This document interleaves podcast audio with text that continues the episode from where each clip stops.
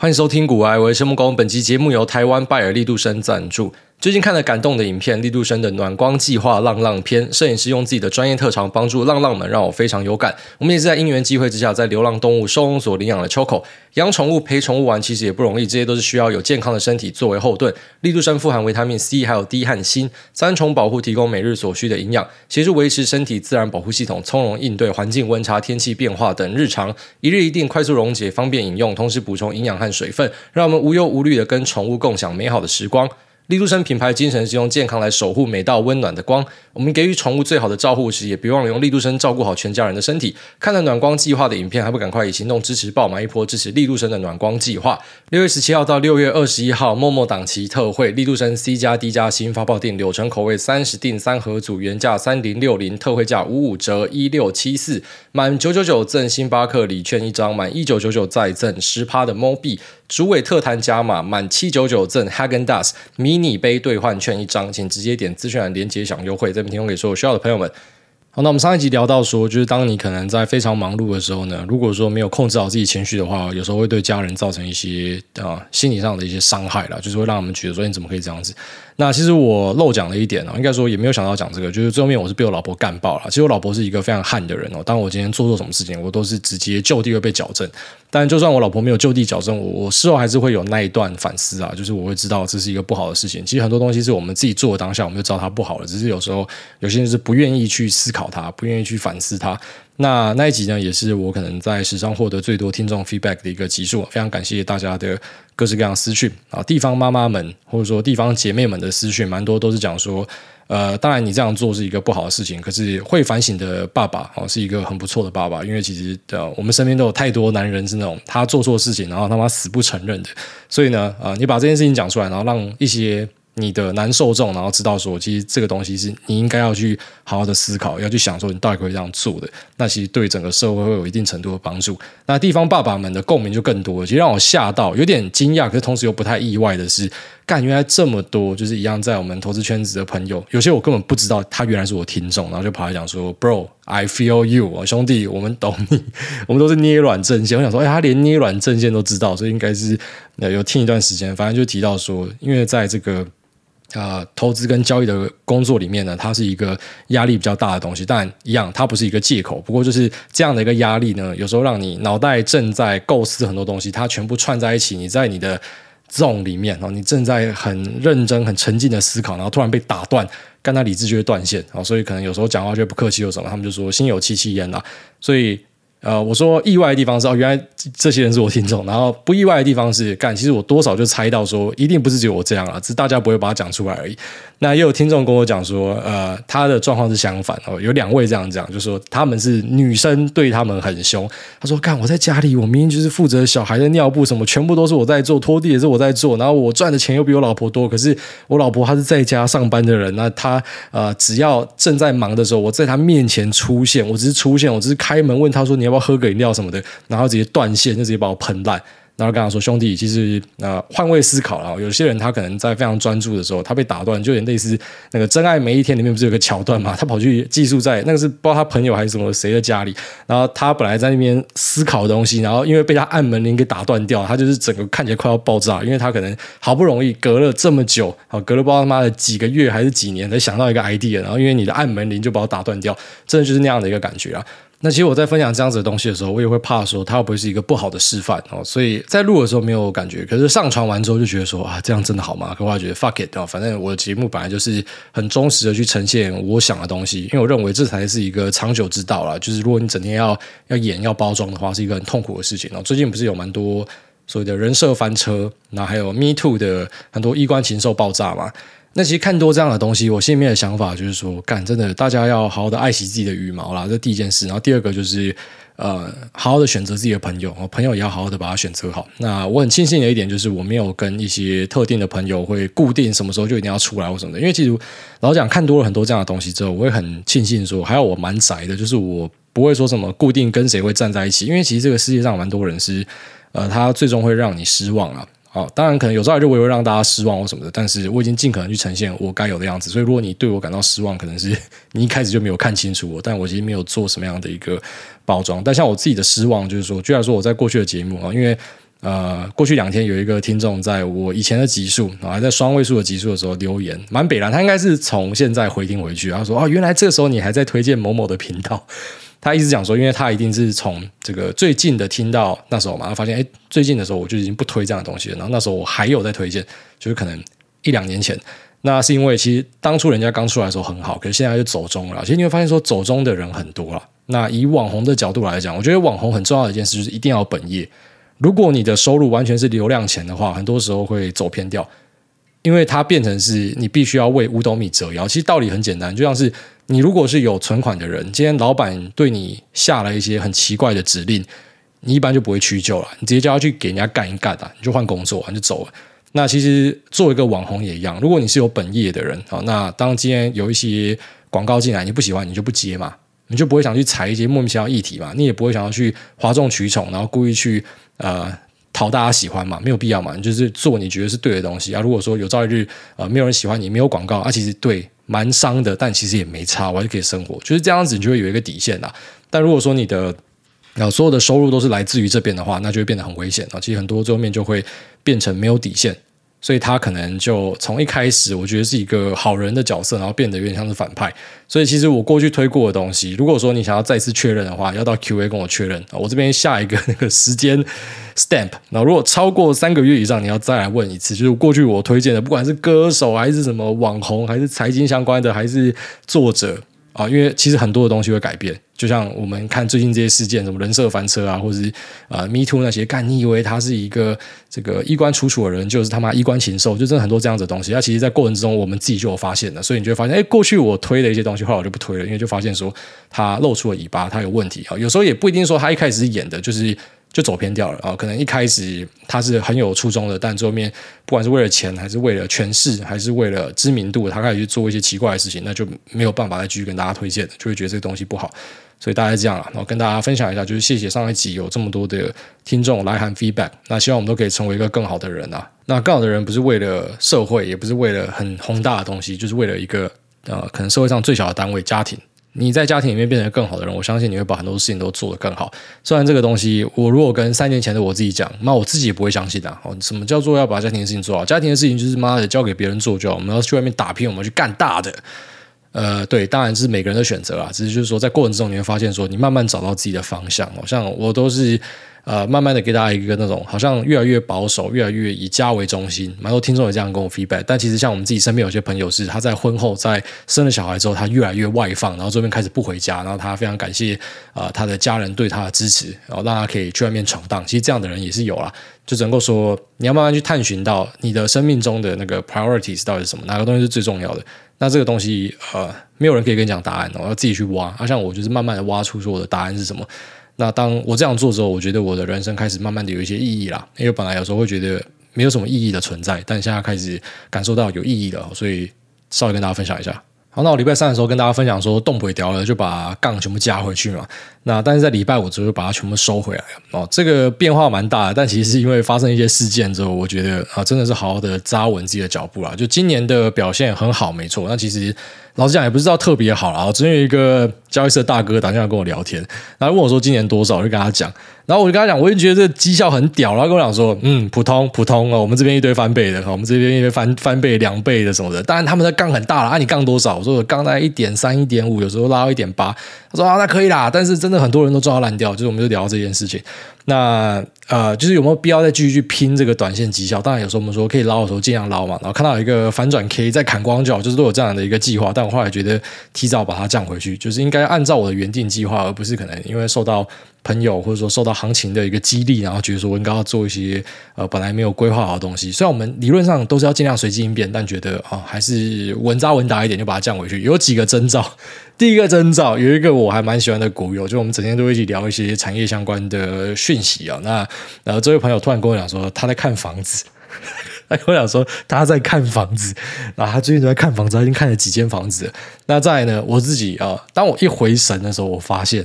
就是在好像礼拜四晚上的时候，一回神的时候，发现，干你妈的，我游戏网卡就跑去下标了，而且我一次下二三十个游戏网卡。哦，不要误会，就是我收藏游戏网卡，我还是觉得很高兴、很快乐。可是我收藏的速度有一点太快，呃，就像台湾的 YouTuber 有去访问人家收藏游戏王卡，然后人家有摊出来嘛，说什么他可能是台湾最大的藏家，他有这么样的一个卡。那个好像收集了几年吧，我那时候其实花了两个礼拜，我的收藏的数量就比较多，就我是很疯狂、很快速的直接去建立我的库存，刚才库存建立的速度他妈之快啊！然后后来就觉得有一点冲动消费要忍住，所以其实我已经一段时间没有看，但我现在突然又跑去买游戏王卡，而且。当我一回神，我的浏览器的 tab 全部都是游戏网卡的界面，然后不然说可能是 Y 拍的，可能是 Rakuma 的，然后可能是呃 Macari 的，就日本的网站，因为我都是在日本网站买，然后可能他到某个集运中心，然后一次包一包，他要帮你打包好，然后送来台湾。我一回神，我发现我已经标了二十几个。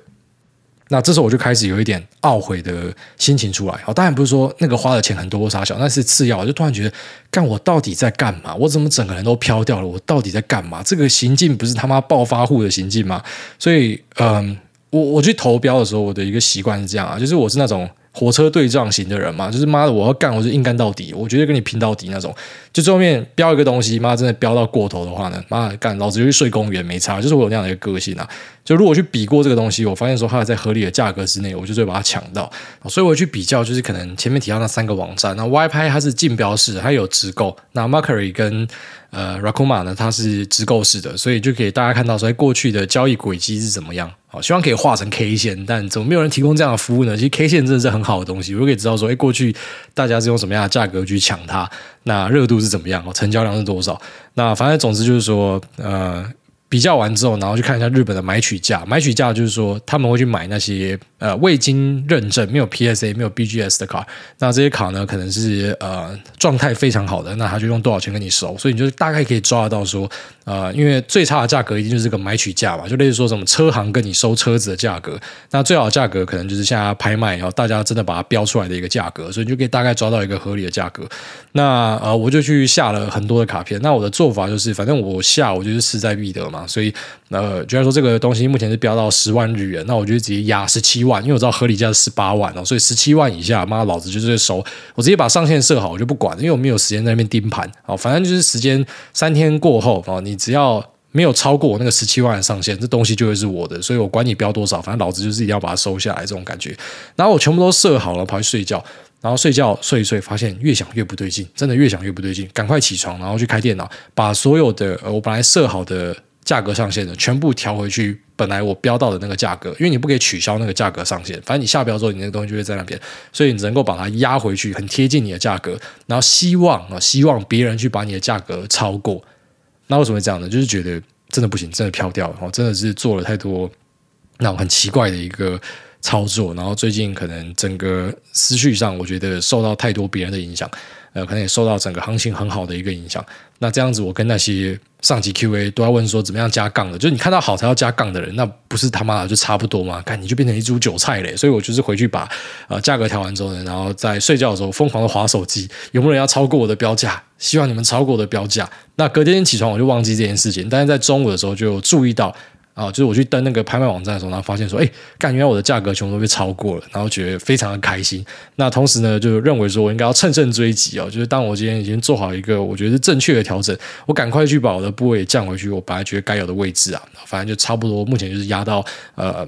接近九成的一个部位了，哦，就是说还是大量的现股在手上，可是至少不要再用大量的杠杆去追，就是我觉得啊、差不多了哦，就是后面再赚没关系啊，那就是没有杠杆的部位还是赚钱嘛，只是可能就没有这么快，可是相对的风险就会小非常多，所以啊、整个调回去之后觉得非常的舒服啊。我记得有一次我看 Jordan Peterson 的一个演讲，他讲了一个非常有道理的东西，他说其实每个人都知道你犯的错是什么，只是你不想去改变而已。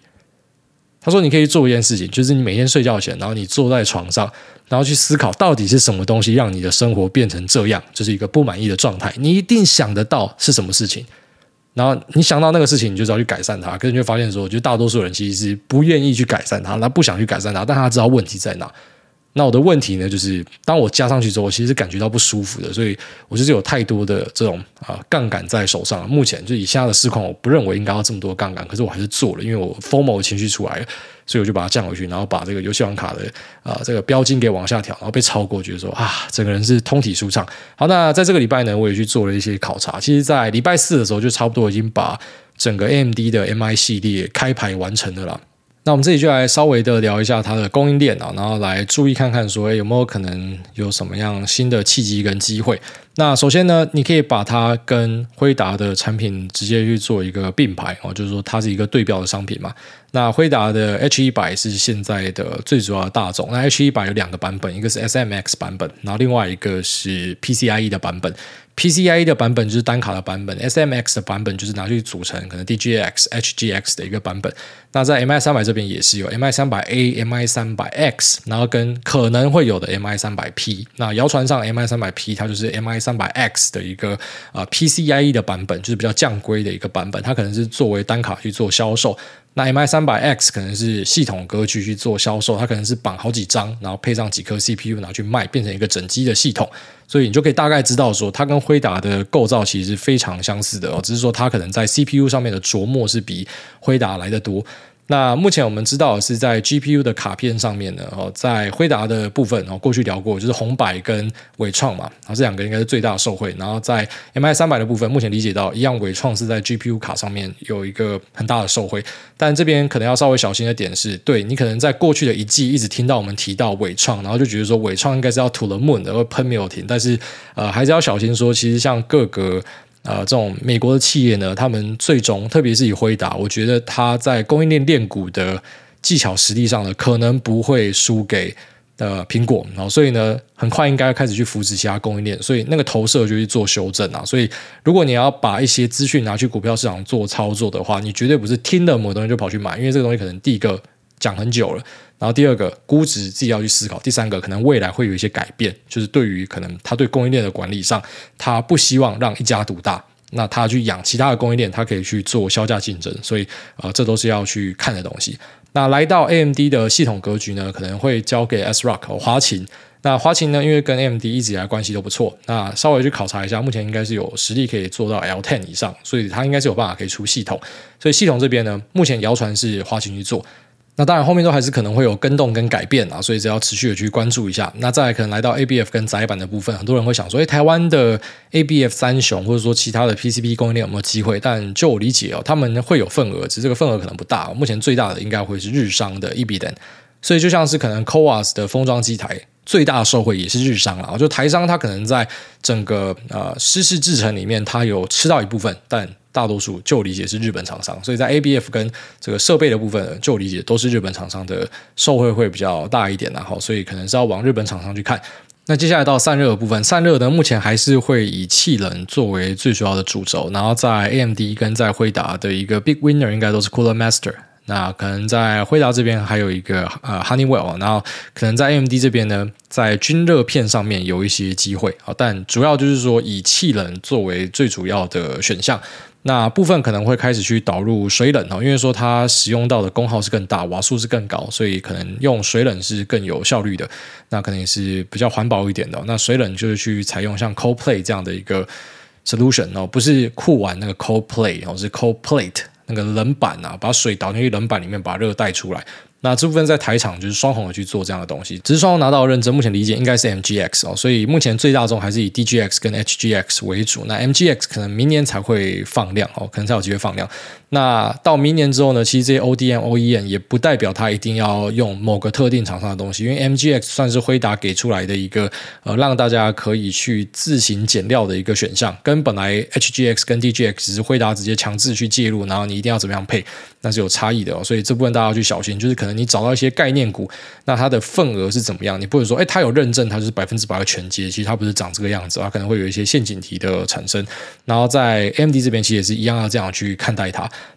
那这边我稍微去聊一下，呃，静默式的夜冷，然后因为这个东西我在过去我稍微跟大家提一下。那我那时候的说法是讲说，呃，应该还要在四五年以上才会看到比较大型的放量啊。但是有一些业界的朋友就跑来私讯，我的听众跑来私讯跟我讲说，应该没有这么样的一个糟糕了，它是有机会的。那它机会可能会在中国这边比较快，然后在美国这边可能会比较慢一点。那我稍微来分享一下，就是我跟一些朋友的讨论，那我们自己在做更深入的研究之后的一些想法。那一样有错欢迎打脸，我非常喜欢被打脸啊、呃！就是跟大家讲一下我自己的认知跟想法，因为对我来说，探讨这些东西本身就很好玩。我们先不讲说可能会产生的一些赚钱机会，光是了解可能就是一个蛮有趣的过程。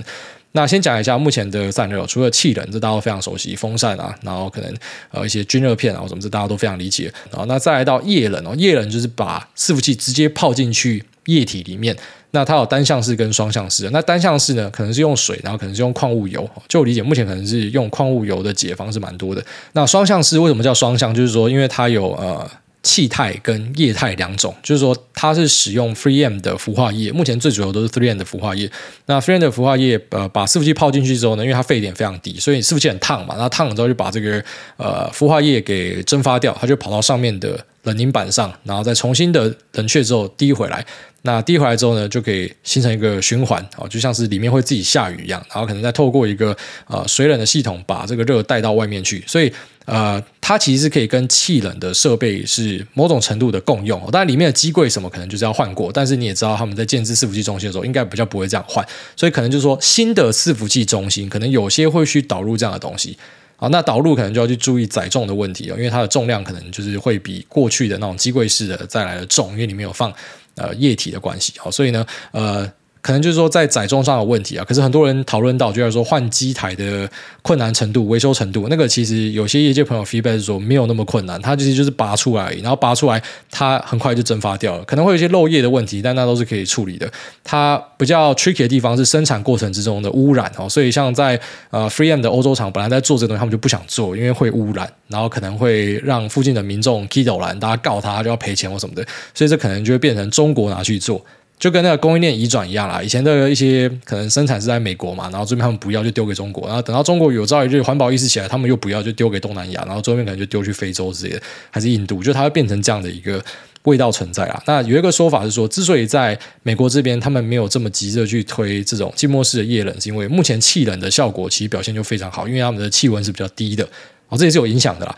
那在中国这边呢，沿海潮湿闷热，那可能他们就比较专注去做这种呃液冷的技术，所以像阿里巴巴在导入的状况就非常好。然后台湾的一些 foundries，就他们自己本身也有伺服器嘛，那他们其实也是有去导入像是台达电跟技嘉的一个呃浸没式液冷的一个方案。好，所以其实业界朋友 feedback 是讲说，啊这个东西它一直有在进行，那其实没有像可能本来我理解到的这么悲观。啊，当然我的消息来源可能就是部分业界，然后部分可能是以投资圈子里面大家去观察，以量跟这个出货状况去看，那可能我们就会觉得，哎这个东西。很小，还不值得看。但人家跟我们讲说，其实是有机会的，所以这边稍微跟大家分享一下。不过你现阶段可能看到的，那，辉达跟 AMD，它最主要都还是会去采气冷的一个 solution，然后可能会走向水冷，用 co-play 的方式。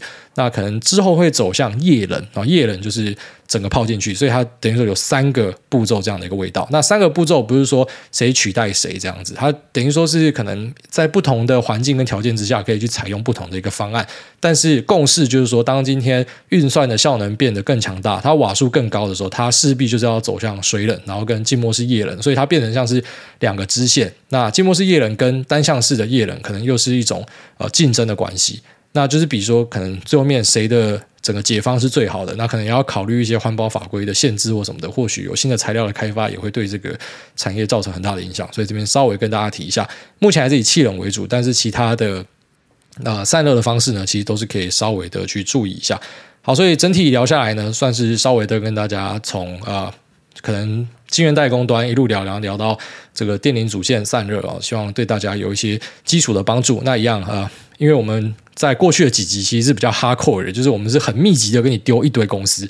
过去，当我今天要聊一个标的的时候，一些老听众都知道，他们私讯都会说：“其实你很小心的，就是你今天可能要讲某个公司，你就会故意一直讲呃整个链上的其他公司。”对，但其实我们过去那样讲，也没有像呃这几期这么密集，就一次丢一堆东西给你。那我还是希望不要成为一个爆牌台，我还是希望说我们的听众可能是呃把这边当成一个产业台。那如果你有办法靠这个赚钱，那恭喜你到。但是呃。这样不要去把这边想象成是一个很直观。我跟你讲，我们直接去买什么？因为你要知道，其实像我们这边，我觉得在消息的探索上面算蛮快的。哦，就是至少可能很多东西是我讲了之后，可能其他的新闻或者是啊、其他的自媒体才开始去讲一样的东西。哦，当然不是说什么谁先谁后谁比较屌，我不知道强调这样的。我意思是说，就是我们已经算是走在相对前面，以媒体的角度来看。那可是，在这样的状况之下呢，其实那个股价都发现说，尤其是先动了。哦，那其实先动的。你也不要以为说是一定都市场大户或什么，其实很多市场大户也是等到已经喷三根，他也追进去啊。它、其实不重要，因为最后面这东西会涨一倍，喷三根也没关系。但是大家心中都会有一个估值的成分在，不会说什么啊，我今天看到红 K 我就追。所以其实我跟大家讲这个时候，我会很怕说你会拿进去市场里面弄，然后最后面就把自己弄受伤。呃，你不懂的东西就不要做。其实你听我的节目，如果说你听了都无啥啥，然后你都没有跟上的话，你要拿进去做，我觉得你他妈你软蛋也是蛮大的，就代表你根本什么小都不知道。那你进去市场不割你割谁？好，所以呢，我希望还是跟大家分享这种产业相关的东西。那你要怎么样利用是你的事情啊，只是自己要小心呐。好，自己真的要小心。那开图到这边就算是告一个段落，可能之后有新的啊供应商的加入，或是他们有新的设计改变，那可能就有新的不一样的想法产生哦。但目前现阶段来看呢，以系统的层级来看，辉达可能是最大的赢家啊。我就是我觉得 MI 三百的系统层级，除非他有一些客户刻意要去扶持它压榨辉达，不然我觉得呃，他在系统端应该是会被辉达整个干爆。然后，但是可能在啊，假设它真的有推出像是 MI 三百 P 啊，它变成一个 PCIe 的卡的版本，它可以装进去二 U 伺服器里面的话呢，我觉得这会是一个机会，因为在单卡的表现上，它的效能是比辉达的单卡来得好啊。废话，因为它也是比较慢推出的东西嘛，总不可以说你比较慢推出一个比较烂的东西吧？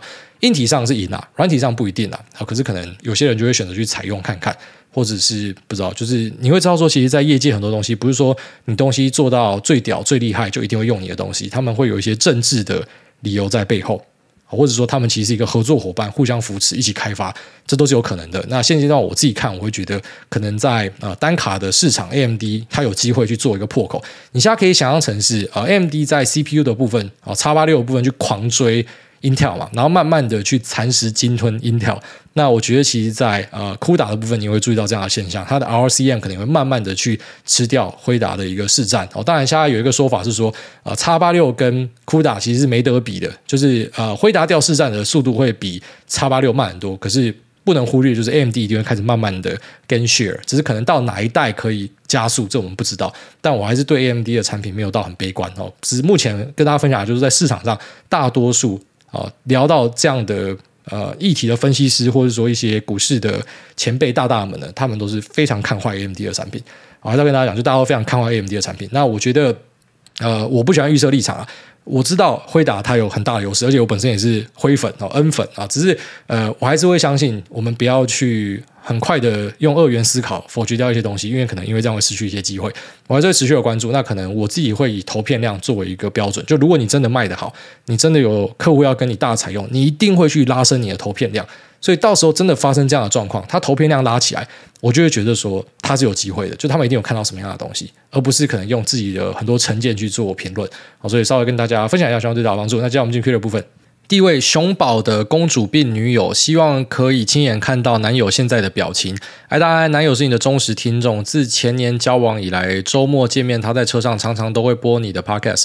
当初感觉我是被逼的，等于等于不是啊，等于等于中间不要有空白，好不好？那要贴在一起，那个眼神才对。他说：“现在我自己去健身房也会主动点来听，哈哈。想请艾大帮我跟同为双子座的他说，刘董生日快乐，祝你心想事成，身材棒棒，钱包胖胖。然后最后祝艾大一家四口幸福快乐，希望一一一一有机会遇到你们，嘿。”这个是他妈未来人是不是？我十一月十一号在哪？我自己都不知道。然后你说十一月十一号有机会遇到我，好了，那非常感谢你们这个呃利用公婆两夫妻的支持，也祝你们百年老合啊！百年不是老合，百年好合。下面一位这个，请问我是好癌宝吗？他说主委是受控吗？感谢主委无私分享，每集听完对人生都有新想法。小弟前几天做梦梦到主委躺在毛茸茸壮壮狼人的胸膛上睡觉，我在想有没有一种可能是无意间与主委的潜意识连接在一起了呢？U W U，在这边想问主委是不是受控？如果不是，可以分享有什么性癖或是特别喜欢的吗？然后最后想知道 Lisa 听不听得懂台语？如果可以的话，灭火器的新歌《家和万事兴》真的很赞，送给所有有为爱牺牲的人们。然后非常感谢你的分享。那。受控不是，我对受控其实是完全无法理解，因为我知道那个什么 Honey Dragon 好色龙，他不是贴很多关于受控的东西啊。然后我就在想说，他到底贴着在干嘛？但是我发现下面很多人共鸣的，干你们这些变态，你们就是以前那种中世纪会跑去干杨妹妹的人。那再来说，有没有什么特别的性癖或者喜欢？没有，其实我是一个啊、毫无性癖，那有时候呃就被老婆称为是 Vanilla 的人，就是反正都是很。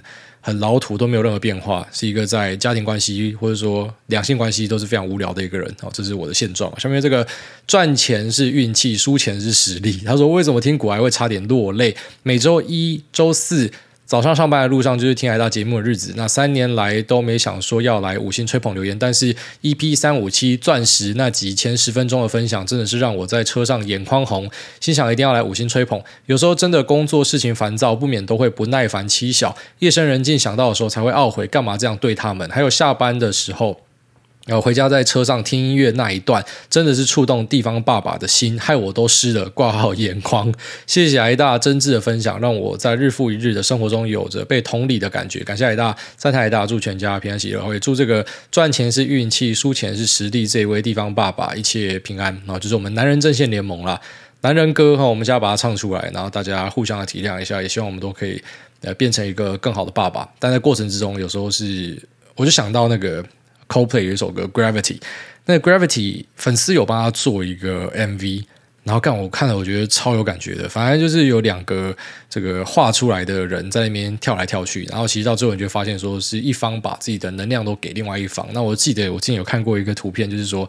呃，他是用积木，然后把它画出来，就是说爸爸身上的积木是越来越少，然后就把这个积木都分到小朋友身上，就是这样的一个感觉啊。那当然，我们也不是要去自怜哈，然后在那边讲说我们当爸爸很可怜什么。其实我们是很快乐的，只是同时我们也会有一些心酸呐。那其实呃，当然我们知道说，在市场上主流，就大家都知道妈妈辛苦，妈妈绝对非常辛苦，可是爸爸有时候也是有很多的牺牲，那只是我们比较不擅长把这样的东西讲出来。所以今天有一个肥仔把它讲出来的时候，可能大家有所共鸣。那可能太太们也可以多体谅丈夫一点哦。当然，我们还是尽量相敬如宾啊，不要那边昂虾讲话大小声啊。像我没有跟大家讲的是，我上集不是讲说什么，反正我那边追我老婆，然后推她赶快去结账，然后大家以为好像我在欺负她，然后老婆可能很难过什么。虽然。看起来没有人这样想，因为大家都知道 Lisa 的个性。但我讲实际的状况，就是我这样做完之后，我被干黏墙，好干黏一把沙缸欧北出来，我就他妈整天黏在墙壁上面。那虽然被干爆，但是我还是不会觉得说，哦，这就等于是还债了，因为我觉得被干爆是应该的。但是我还是有很多呃自己去反省的部分，所以才把它分享出来了。那也祝各位地方爸爸都呃身体健康哦，这是最重要的。到最后发现说，身体健康是万事之本啊。下面有这个泰山煞气耶乘五金，他说泰山金城武吹爆五星，感谢来大家固定每周投资闲聊分享，除了解惑也会审视。自己投资理财观的过程。那在这边想起来，大帮我跟台中金伯利珠宝一姐相宜说：“拓凯稳稳上啦，给他一点时间跟耐心，市场会还他公道的。你也有大红包。”好，那也祝你们的这个股票喷喷好，然后大家开心健康。那再来就是说，这个拓凯，拓凯是做那个什么碳纤维的吧？好像最早做碳纤维球拍，然后后来他把碳纤维拿到什么医疗器材啊、航太器材上面去用。这家公司我记得是还蛮不错的一家好公司啊。那也祝你们。的标的可以被市场价值发现啊！下面这个烦恼即是菩提，他说再次挑战留言密码，大安，我是听气氛的大盘仔，全部集数回听两次，本来以为心态被矫正，只看趴数，不要受限数字，而随着本金慢慢增加，虽然只有一百万，但心态还是会受到实际数字的跳动而起伏。心态的训练真的是要进市场才会理解啊！分享的各种心态起伏也慢慢感受到了，感谢来大，不论何时都在线上陪伴，然后也非常感谢这位烦恼即是菩提。那祝你可以好好调整好自己的心态哈，它其实是在每次你觉得多增加一位数的时候，你就会有重新有这样新的挑战，然后你就会开始鬼打墙。其实很多时候你回头看都会发现你在鬼打墙，但当下就是会绕不出来，然后开始可能本来没有这样的烦恼，但是因为你钱变多，你反而产生新的烦恼，会这样。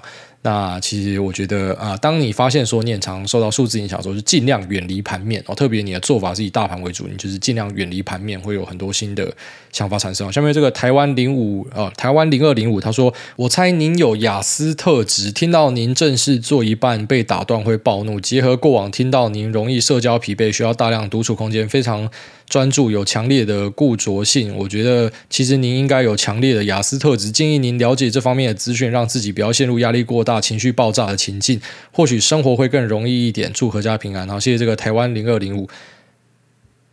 我觉得我真的是一个像我老婆讲 fucked up person 哦。每次听众来找我，像早期讲话比较秋条的时候，就是我们还没有生小孩之前，然后个性比较冲的时候，人家讲说有点反社会人格，然后后来。呃，有几个医生，好，有些说应该有，有些说没有，有些说还要再检测一下。反正他们在 Q&A 里面就说你可能有反社会人格，然后之后后来讲说，呃，你可能有一点那种自闭症的倾向。然后现在最新，竟然有人说我雅思，我应该是没有这样的东西吧？有的话，应该在小时候都被发现了吧？哦，其实我是觉得我就是个性比较别扭一点啦。那转变蛮大的，从高中、大学然后到现在，就是以前可以做好的东西，现在做不好，不知道什么，就是有有很多的变化产生。然后我也不知道到底是怎样，但我老婆确实很常跟我讲说，叫我去看医生。然后她叫我去看医生，她说，就算你可以把自己控制好，你应该也会 implode，你会自爆，因为你可能这个想法就是有一点怪怪的，所以应该要去检查一下。然后你可能有时候在很坚持在做一些事情的时候呢，你会把自己操烂。就是连我妈都会这样讲，我妈很常会跟我讲说，不要暴毙，不要死掉。就是自己的生母可能都观察到说，我在做一些东西的时候，呃，那个专注，然后跟一些压抑是很很很夸张的。所以，好了，你这样提醒我，我可能早知道要去检查吗？这是要去看医生的东西吧？因为我就觉得我没有真的出事情啊。如果我今天真的是每天起床都毫无希望，还是说我真的开始会去伤害别人的时候，那我当然知道干这一定是要去看医生，这一定要有病史感。但目前就是。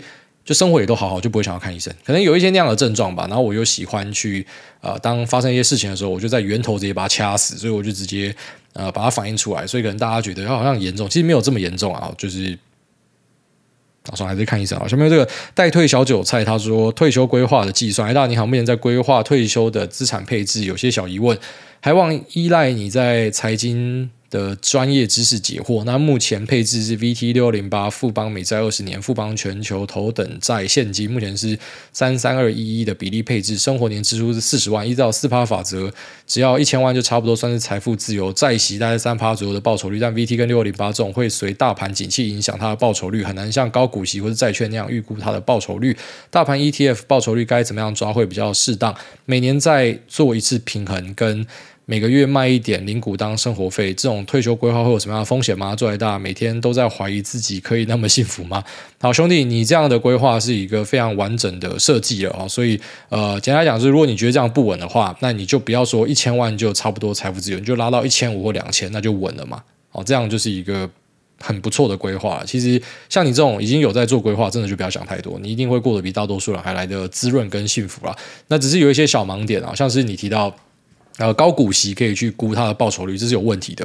啊，这个是有很大的问题的。就一样，这个高股息的产品真的是被贴金贴到，呃，大家对它的认知是有错误的哈。就是高股息的东西，一般来说它是搭配着会有基金经理人他去选，呃，他觉得在过去的表现上哪一支在今年会配比较多的息，然后去做配置。那其实这样的一个选股方式，我们聊过 N 次，然后这种 smart beta 的方式，很多时候会证明说一点都不 smart，然后可能也不一定打得赢 beta，所以还是要看含息报酬。所以它绝对不是说什么配息配得高。它的报酬就一定是好的，不是？好，有些它配息配得高的东西，你它整个 ETF 转过去大买进之后，它就配那一两次，然后之后整个表现是很差，直到它被剔除，所以变成你反而是跟大盘脱钩，越脱越远。所以不是说高股息就可以预估它的报酬，你真的可以讲预估报酬的东西就是债券，因为债券就是反正你报到到期，它没有倒闭或什么小的，哦，它没有出现债务危机，那就是你会拿到这样的一个钱。所以只有债券它是很明确可以去锁定说我会拿到多少钱的，其他都是预估报酬。像你讲的大盘预估报酬，或是呃高股息 ETF 预估报酬，那是一个预估报酬。那预估报酬一般来说，我们会觉得说抓四趴就算是一个蛮保守的，以大盘来讲，应该就算是 OK 啦。呃，只是。怎么讲呢？就是说你要更保守一点的话，就抓小一点，哦，三趴、二点五趴，那你就发现你的余裕更大。但四趴应该算是一个公道价。但我自己是觉得啊，如果是我抓，我会抓三趴、三点五趴，我报酬率会抓低一点，等于说我要多存一点，但是其实我会过得更加的安心。然后再来就是说，再平衡跟呃每月卖一点哦，这都是很健康而且是很正确的观念，所以没有任何的问题。只是那个高股息的观念要稍微修正一下，然后再来就是，如果你真的觉得想要更稳的话，就是把四趴法则的四趴降到更低，三趴、两趴甚至一趴。那当然相对的，你就要存更多钱，可是你就是更稳。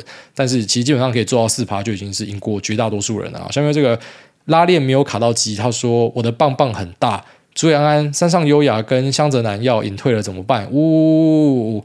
祝诸位以后看明日花绮罗石川等山手离爱七森丽丽桃乃木香奈七泽美雅。明日柚、明日轴、Eva Alfie、安斋拉拉、樱空桃、河北采花、天音真比奈、森田咏美、白桃花、伊藤舞雪、新有菜、咪乳、小凑四叶、葵丝、小岛南、考考的时候都不会被发现。你上面提的这些是日本的政治人物，是不是？啊，下面这个绿茶雪糕，他说追踪停损。艾大你好，想请教设定追踪停损价挂号而趴数背后的思考逻辑，艾大会怎么选择这两种工具？平常会怎么使用的呢？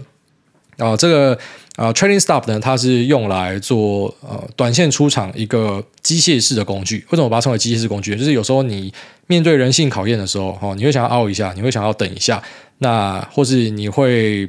就要说你有事情要做，但是你没有办法盯着盘，所以这个工具就变成一个很好的工具。也就是说，我要带着获利出场的话，我就会使用这样的一个工具。所以你经常去设定 train stop 的时候，一般以我来做，我会去以形态的一个低点去当成是一个 train stop 的点。所以就来说，今天它可能拉到某个位阶之后开始小盘整震荡。那它的底跟高抓起来，就要说是一百跟一百一，我可能就会设在九十八的地方去做一个 trailing stop，也不要设在一百，因为有时候它就是摸一下，然后继续开走。这是我的经验上，我会这样去设计。那 trailing stop 的用法就是，你可能是一些短线的标的，你打短的会用。所以像我早期的节目，很常跟大家讲，因为我早期节目大量用到，可是现在就比较少。我现在就是怎么讲啊、呃？资金变大，周期变长，其实越来越长，就是可以去忍受一些震荡。像我有一些小鬼股，自己买到。量超干大的那一种，然后我就坐在上面，然后看你们隔日冲，我今天又上来几百张，然后明天又把自己杀爆几百张跳下去，我想说，干老子都没有到货给你，你们到底自己在那边跳上跳下在冲三小，这想法会改变，你知道吗？就是你以前是。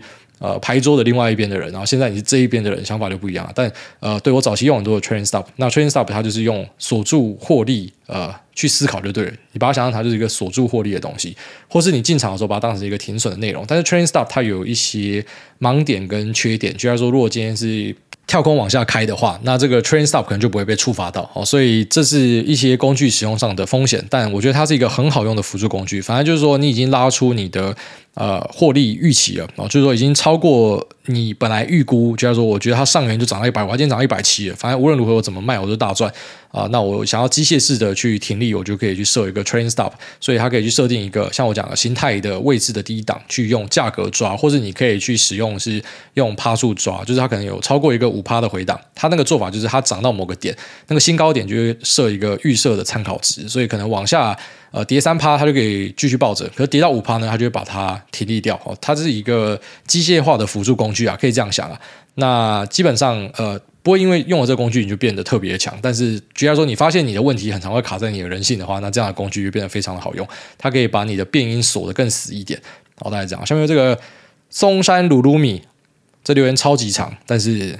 我看到一些关键字，我们就来稍微念一下。他说：“爸爸，谢谢你。”哎，大家好，从来没有想到收听投资分析的节目会有疗愈心灵的效果。爸爸癌症末期，感谢大家的节目陪伴我这近几个月往返医院的路程，让我感到不那么孤单。常听到听众分享关于父母在家陪伴和外出打拼的选择之间纠结。爸爸从我国小到大学毕业，在中国工作十五年，我一直无法理解为什么他当初会做这样的选择。直到前几天，他在病房告诉我，当初他就是为了钱。他说他不在乎女儿念哪间学校、做什么工作，或是交什么样的男朋友，他只在乎我有没有独立思考的能力跟自由的意志。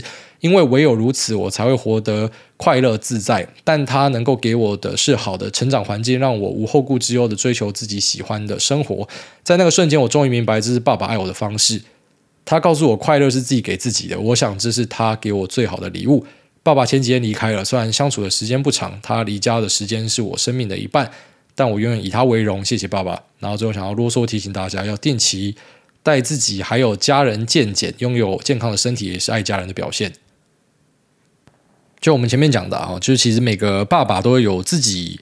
去照顾自己家的一个方法，妈妈也是啊。其实虎毒不食子啊，除了少部分的爸妈比较恶质的，大多数其实他都在做一个他认为是对的事情。那只是这个东西不一定可以被大家理解。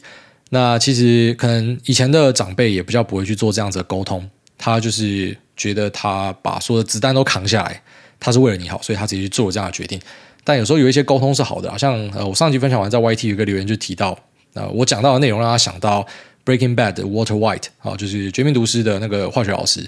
那他有对他老婆发脾气，讲说：“我做的一切都是为了我的家人。”但是他老婆跟他讲说：“不是，这是为了你自己。”然后这边看来，他就是为了他自己，对吧？就是 Water White 其实他就是整个 Breaking Bad 里面最大的一个反派。那对，没错，他的出发点是为了家人，可是最后面他其实也是有为了自己啊。所以其实，呃，也不是说这样子的爸妈就是比较自私或什么的，因为最后面他可能也是有为了自己的成就，所以他选择放弃了陪伴家人的时间。但你要知道，嗯、选择不容易啊。哦，就是我们都很难去成为一个完美的男朋友、女朋友、老公、老婆或者是父母。你只能够尽量的去把诚意摆出来，一期一会啦。其实我们人与人之间的见面就是一期一会啦。你把你最好的东西摆出来，然后时间到了就没了。好像我最近亲人，然后就是我的伯母又又过世了。其实我不知道，我已经进入到一个很很神奇的状态。有时候我要去思考，我某一个伯父现在活着还挂了，就是我我已经忘记他死掉还是活着，但就知道说，就这阵子很多人啊、慢慢的去离开，然后这些人他可能过去跟你都有一些故事，有一些回忆。像我的那个伯母，就曾经在呃，我被人家欺负的时候，然后跑出来保护我，就是印象很深刻。他就对着那个人吼说：“就是我们家孟公很乖，但但不是那种恐龙家长啊，他是真的觉得我很乖，他觉得为什么你要这样欺负谢孟公这样的一个感觉。然后他不见了，我觉得他他已经往生，他离开了。然后那一天就是呃，跑回去看一下。所以这个怎么样？我们能够做的就是好好的去把握好哦，每个人活着的时候，然后不要有遗憾啊，尽量做到不要有遗憾啊。那。也不要给自己压力，所以我从现在开始就是要做更多，也不是就是你只要有想到起心动念就去做啊、这可能就是我们可以做到最好的一个方式。那这边就理解，其实每个家人或者说你的对象，就用他自己的方式在爱你啊。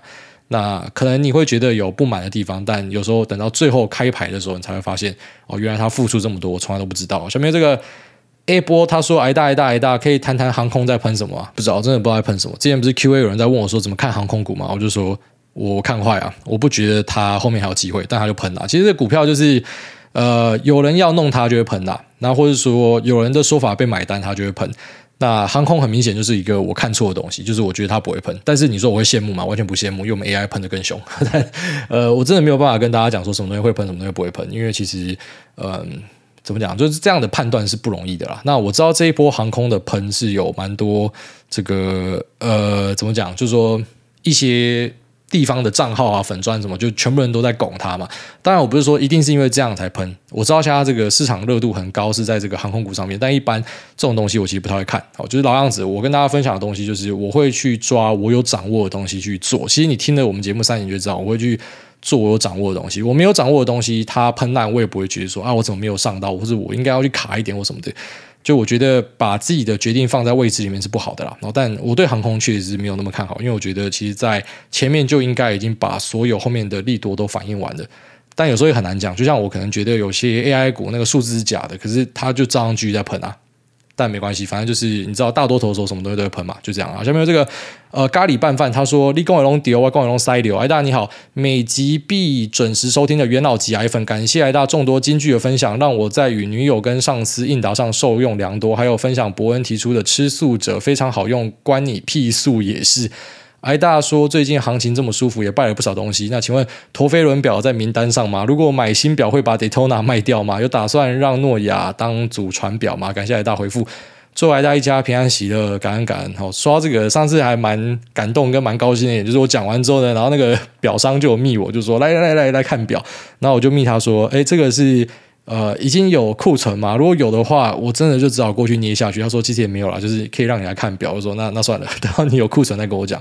那直到现在有库存，我会不会去买这个表？我觉得也不一定啊。就是那个冲动消费的情绪有稍微压制掉，但也不排除，就假设又再看到一次觉得太香，然后还是把它给败下去。有机会啊，再说啊。那你说旧的表会不会把它卖掉？一般我不太去卖二手东西啊，反正二手东西要么送家人、送朋友。要么就是放在那边长灰尘，一般是不会把旧的东西拿出去卖，就觉得太麻烦了，还要交代他的状况，还要去照顾买家的想法，赶没空了。下面这个凯他说：“挨大哥哥好，挨大哥哥好，最近航空好喷啊，想请问挨大有没有听说大户的朋友们有在机上要变大航空时代了吗？”哦，对，就是有一些。的论坛的文跟粉砖，就好像是全部串联起来，大家一起跑进去买吧。那当然里面有一些是我自己的朋友啦。那你说我自己我买没有？就是我的东西都是压在 AI 上面，我就只聊 AI，我就是只买 AI。反正我就是买我熟的东西啊。就也不要觉得说什么我是每个东西都会搭到，不可能啊。就是喷的东西这么多，市场上这么多人在喷，什么观光，呃，然后或者是 AI，然后或者是航空，然后或者是脚踏车，就是像之前人家问脚踏车下来喷嘛，你不可能每个都做到了。那你也不要觉得你可以每个都做到，你应该是做你熟的东西。啊，如果你都只是完全在跟风的话，我觉得会比较危险一点啦。但但我这样讲，我知道，如果后面继续喷，人家讲说，哎，你不是说跟风怎么继续喷？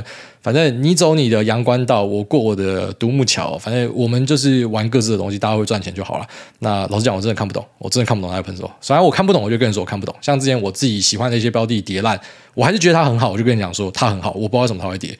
所以我觉得我是一个蛮从一而终的啦。我知道的东西我就跟你讲，我不知道的东西我就说我不知道。所以这个在喷什么？干我真的不知道。但我一些朋友在在上面不知道，你可不可以去问那些粉专吧？为什么你们全部同时在喊这个？我也我也不知道你们看到了什么。好，下面这个三重天仔他说第三次留言拜托念到我。那哎大家好，第三次留言谢谢哎大的节目，让我不是。让我不是主动的料，在去年果断转指数仔。那虽然入场时间都是买在山顶，但是还是软趴捏的持续买进。这两个月终于回正，没有什么问题想问，但需要麻烦癌大开金口，祝我六月十八号生日的左仔老婆生日快乐。我跟癌大的一生唯一很像的地方，都是有一个会帮忙踩刹车的另外一半。谢谢我的左仔，总是帮我的人生态度矫正。那也祝癌大全家平安，早日成为全台第一猛男。好，非常感谢。其实我现在已经不会想要成为第一猛男了，就是我看了这么多猛男之后，我觉得猛男就是放在心里敬仰。我只要成为一个 semi 猛男就好，就是次猛男，我都觉得。蛮开心的，对，那有一个另外一半可以跟你相辅相成，是一个很幸福的事情。然后那祝这个左仔啊，六月十八号生日快乐，也祝三重天仔平安健康。好，再念一个，最爱喝拿铁，他说不知道在涨什么。今年五月初买了一张 RTX 四零七零 Ti，想说我都来贡献营收了，不如买一张当股东。没想到直接原地起喷到。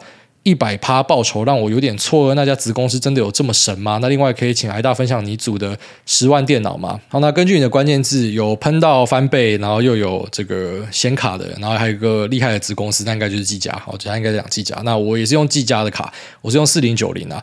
那我的 CPU 是用呃 AMD 的，我觉得我第一次试用看看 AMD 的，我过去都是用牙膏加的，但这次想说用看看 AMD 的，看看状况怎么样。然后是买那个七九零零系列的，然后再来是 RAM 是用金士顿的六十四 G 啊，所以算是直接把东西都攻顶都插好插满这样子。最后面组起来是组了大概十五万吧，然后因为有在上修一些规格，就是我本来以为这是攻顶的，然后贴给我朋友看，我朋友说那个可以再改，那个可以再改，就调一调，然后最后面弄出来是十五万，好，那目前用起来是蛮满意的，只是那时候讲说组起来是要打暗黑吧，暗黑我破到三四十级我就不玩了，就是发现一直重复，不知道是我老了还是。游戏真的一直在重复，但是我稍微问一下我的群友，呃，说法不一哦。电玩群的朋友就是讲说是老了，有些人说就真的是一直在重复，就是你可能玩完这个难度，就是往上再调一个难度，然后一样就继续刷装备。那其实我们。呃，到了某个年纪之后，对于这种疯狂重复的游戏，就会觉得有点腻啊。当然，还是很多情怀的成分在里面，还是玩得很高兴。我觉得这一届的暗黑是很不错，只是在剧情上面有一点点牵强。然后那个马应该要在一开始就给你，不要搞玩家。真的很多都是妈耍白痴，自以为聪明搞玩家。呃，那个马就是要让你晚一点拿，这样你才可以去享受我们的地图。不要，你给大家最有效率的方式，应该是一等就可以骑马，这是最好的。好啦，那也祝你电脑玩得开心啊！那就拜拜。